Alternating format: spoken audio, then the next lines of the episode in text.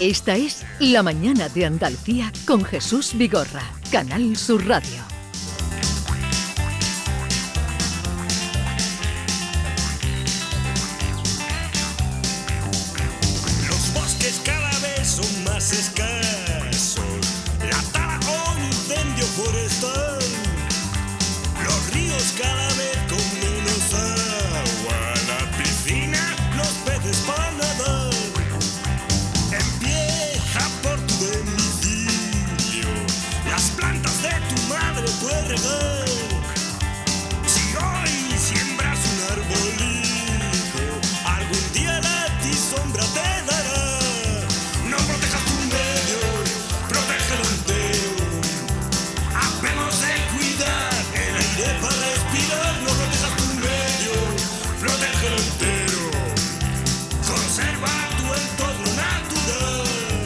Propósito, una afirmación, conserva tu medio natural. Eh, pasa? ¿Te Cambio gusta? climático, eh, es sintonía de verano, ¿no? ¿Te gusta la nueva sintonía? Sintonía, Eh, os sí. prometí que la íbamos a cambiar y he tenido que tirar de mis raíces, claro, esos son los enemigos, esto es de... Los enemigos. Los de- de- de- enemigos. ya, claro, de mi juventud. Esto es- Años 80 por lo menos. ¿no? Claro, estamos Entonces ya hablando no de cosas antiguas. la canción de Berlusconi esta ya no la vamos a escuchar más eh, la- esa que traía No, tú es- siempre. sintonía de ya verano. No, ya no, y si no le gustaba a Jesús porque hablaba de la reina y... Es que estaba ya un poco. Claro. Los bosques cada vez son más escasos. Bueno, los bosques Una son- profesión de fe, venga. Los bosques son más escasos y una de las cosas es por el consumo de carne, no sé si lo sabéis.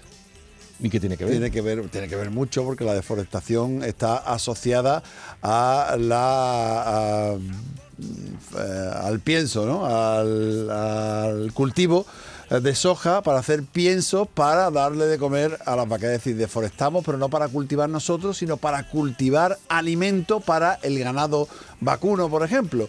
Y eso es una de las causas y una de las cosas negativas que tiene el consumo de carne excesivo al que estamos eh, sometiendo al planeta. No sé si os acordáis de Alberto Garzón que ya hablaba de este tema. En los últimos años la producción de carne se ha disparado. En España cada año se producen 7,6 millones de toneladas, que salen del sacrificio de 70 millones de animales.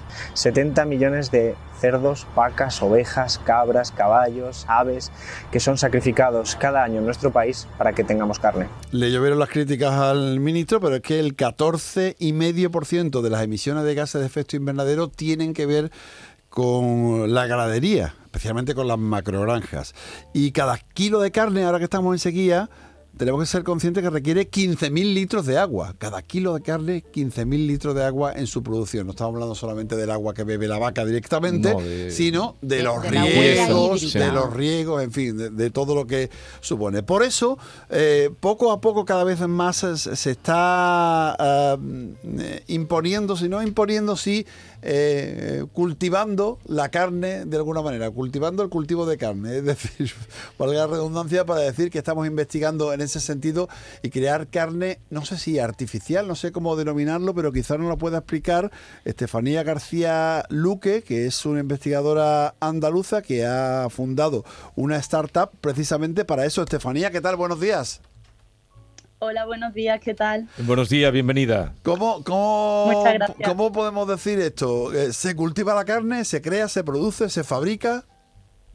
Pues bueno, sí, estaría muy bien dicho cultivar carne, aunque a lo mejor el concepto cuando se dice puede sonar un poco raro, ¿no? Y, y que la gente pues se quede un poco como que cultivar carne, pero el, el concepto apropiado pues es ese, cultivar carne. ¿Y qué es exactamente cultivar carne? Cuéntanos, Estefanía.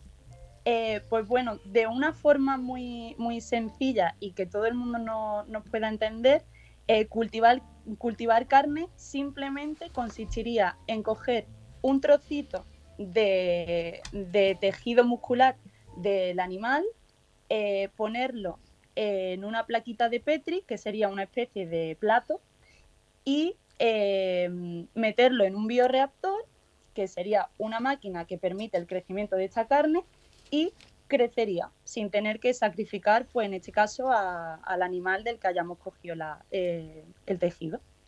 Pero, Y- pero lo que eh, resulta eh, es carne, eh, ¿cómo podemos llamar a ese- al resultado?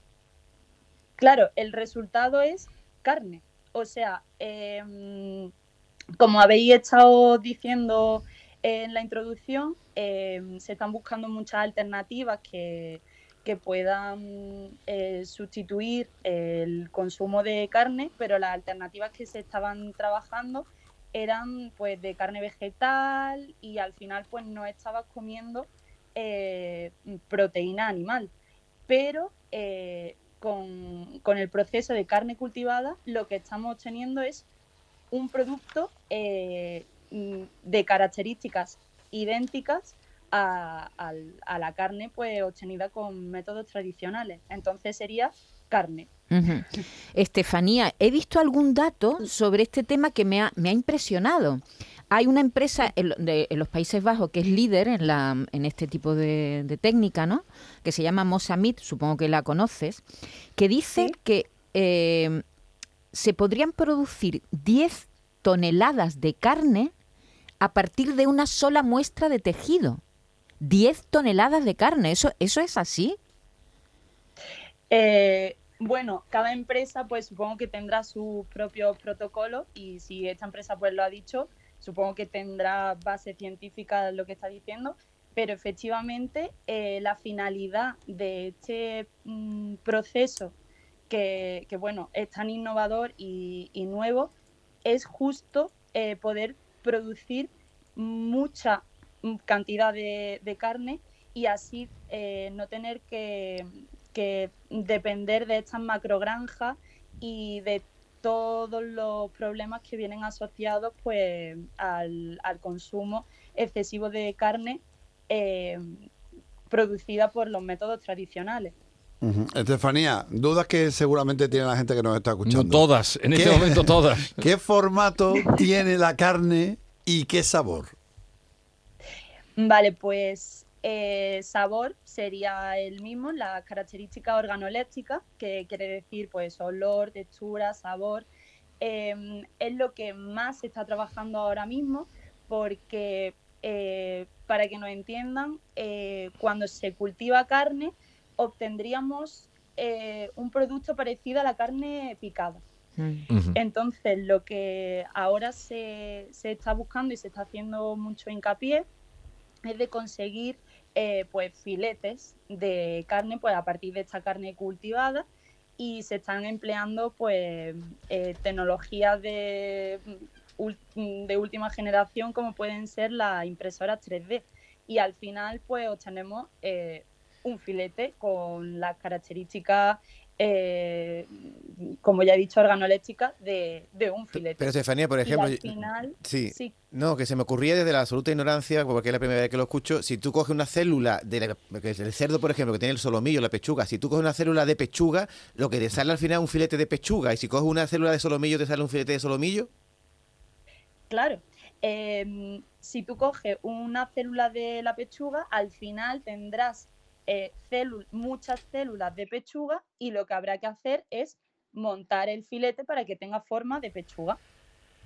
Y si tiene muchas células de, mm, no sé, filete de cerdo, pues al final mmm, obtienes esta carne picadita y eh, formas eh, el Pero filete. Cuando hablas de carne picadita, quiere decir que quedaría como el tablero de aglomerado. eh, bueno, en un primer momento sí, porque lo que tú obtienes es parecido a la carne picada, picada que compramos sí. comúnmente en el supermercado, pero claro, con, con el procesado de, de, esta carne picada, pues al final obtendremos el, el filete. Mm. Esto va muy en concordancia eh, con la, los primeros productos que salieron al, a, a la ciudadanía ¿no? y que se pusieron, que fueron justo eh, productos que vienen de carne mm, eh, picada. La primera hamburguesa, el, el, primer producto que se presentó de carne cultivada fue una hamburguesa. Uh -huh. Entonces, pues, de aspecto es exactamente igual y bueno, los que tuvieron la suerte de probarlo, pues supuestamente igual también de sabor. Uh -huh. Bueno, eh, después le preguntaré a David lo de la pechuga de cerdo. Sí, de- nos ha dejado un poco alucinado. La pechuga La de cerdo Bueno, Pero, nos ha dejado un poquito... Te que quería preguntar, eh, esto, este proceso, ¿qué huella ecológica tiene? Porque hemos hablado de 15.000 litros de agua por cada kilo de carne eh, mm, eh, que habitualmente consumimos de ganadería, no sé si eh, extensiva o intensiva, esos 15.000 litros supongo que será intensivo. En fin, ¿qué huella ecológica, qué se necesita para fabricar todo esto? ¿Qué inversión tenemos que hacer medioambientalmente hablando? Pues medioambientalmente hablando, el consumo de agua se reduciría drásticamente y, y bueno, em, la parte que más está importando, in- está causando estrago actualmente, que es la destrucción masiva de ecosistemas justo para, para cultivar em, Soja. y, eh, soja y, y Pienso. cultivos que sean el alimento de la, de la vaca o del el ganado en general, eh, pues no haría falta. Entonces, eh, medioambientalmente estamos hablando de, de mm, un proceso muchísimo más sostenible y que necesita mucha menos eh, cantidad de agua para, para finalmente pues, producir eh, un kilo de carne. Al margen de que el, el metano que tampoco, que de las flatulencias del ganado, eh, tampoco, Pero lo tenemos, este ¿no? proyecto vuestro, Grow Meat, que es el, el nombre que tiene, carne cultivada, ¿en qué fase estáis? Eh, ¿Habéis empezado ya...? Sí, porque estamos hablando de un proyecto andaluz. Lo hay en otras Sí. zonas del mundo, pero ¿En- este sería un en- proyecto en andaluz. ¿Qué fase estáis? Eh, pues bueno, nuestra idea eh, de Grow Meat se presentó en, en una edición de Flash Session Hackathon de la Universidad de Málaga.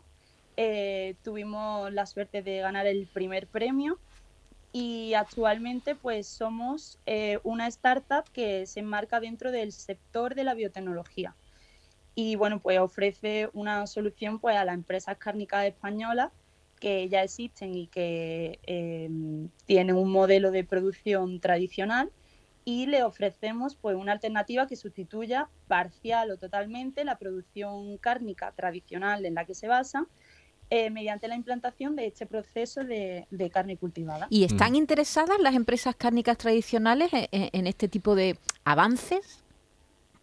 Eh, pues sí. ¿O son verdad es que- reticentes? ¿O son reticentes?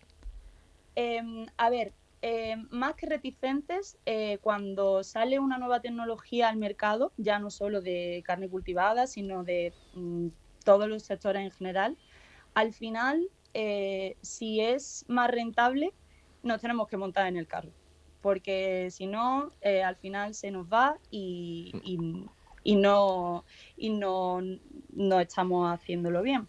Entonces, em, están abiertas a la, a la posibilidad de incluir esta, este nuevo proceso de producción y, y, bueno, ha tenido una muy buena aceptación por parte de- del sector.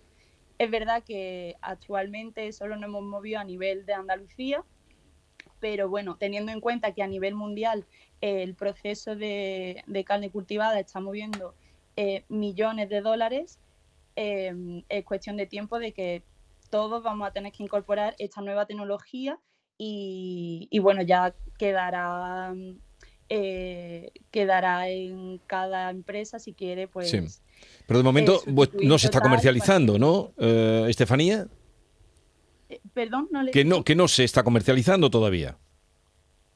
La carne cultivada todavía no. Eh, Ahora mismo está en fase de, de pruebas y, y, bueno, se tiene que dar el visto bueno de comercialización. En Estados Unidos eh, hace poco se, se aprobó y se dio el visto bueno por parte de la FAO eh, a que la carne cultivada era segura y se podía consumir.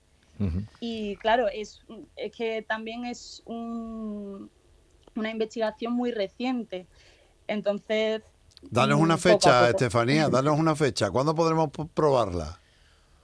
Uy, pues yo espero que muy prontito, la verdad. Unos lagartitos de, carne cultivada. ¿Cuándo me puedo pedir yo eso? en un- Una en un pechuga de cerdo a la, No, a la no, brasa. No habéis preguntado nadie, ninguno, ni hemos preguntado del sabor. Sí, lo- de lo Lo sabor. hemos ha dicho ¿cómo que preguntado, nos ha dicho que sí, que organeli- No, pero eso es distinto, podría tener el sabor distinto, pero en fin. Sí, sí, Habrá que hacer una cata ciegas cuando la tenga. Ah, exactamente, tenemos que probarlo. Tú nos invitas, ¿no, Estefanía? Cuando tengamos que hacer alguna prueba, la... estamos invitados los cuatro, ¿no? Vale, yo invito a Canal Sur Radio y hacemos una cata de, de nuestra carne. cuando De carne cultivada. Venga. Estefanía García Luque, eh, gracias por estar con nosotros y, y, en fin, por la investigación, que es otra manera también de ir haciendo el mundo más eh, convivible. De luchar contra el cambio climático. Gracias, Estefanía. Muchas gracias. Adiós. Adiós, buenos días. Y en vez de ir al súper, pues tener allí una máquina 3D y tú digas, venga, ahora un filetito. Con tu impresora. Claro. Bolaño, a ¿qué te parece? chuletón. Javi, esto también Sí, dependerá un poco también de la aceptación del público. Cuando tú estés en un restaurante, mira, perdona, ¿este chuletón que me has puesto es de carne de un, de un buey de verdad o es de carne de, de laboratorio? Habrá que explicarlo y la gente que Por lo vaya supuesto, haciendo eso poco a tiene poco, todo ¿no? su... Seguramente en el, precio, en el precio lo vas a ver. ¿En el precio? En el precio. Porque va a ser más que- barato o más caro. Yo entiendo que debe ser más barato. Por todo. ¿no? Debería Eh, sí. ser más barato. Eh, Javier Bolaño, muchas gracias por eh, descubrirnos ese otro mundo que está en pro de luchar contra el cambio climático. Me voy a desayunar. Ah, él, ¿Ahora vas a desayunar tú? Sí, ahora, ¿Y a qué hora ahora. te has levantado? A las dos y media de la mañana. Pues tú mucho cambio climático, pero llevas un trastorno. Ayer tuvimos ahí sentado donde estás tú a Odil, la doctora Odil Fernández, muy acreditada, reputada y... ¿Y qué digo? Que había que dormir más la- de- No, no, que la hora que tú la que tú vas a desayunar es la hora de correcta para una ¿El buena dieta es comer. Bueno, pues nada, pues voy a comer entonces. Eh, el próximo viernes a las 9 de la noche, como todos los viernes, cambio climático en eh, aquí en Canal Sur Radio. no Chao. por favor. Adiós. adiós. Adiós, Bolaño.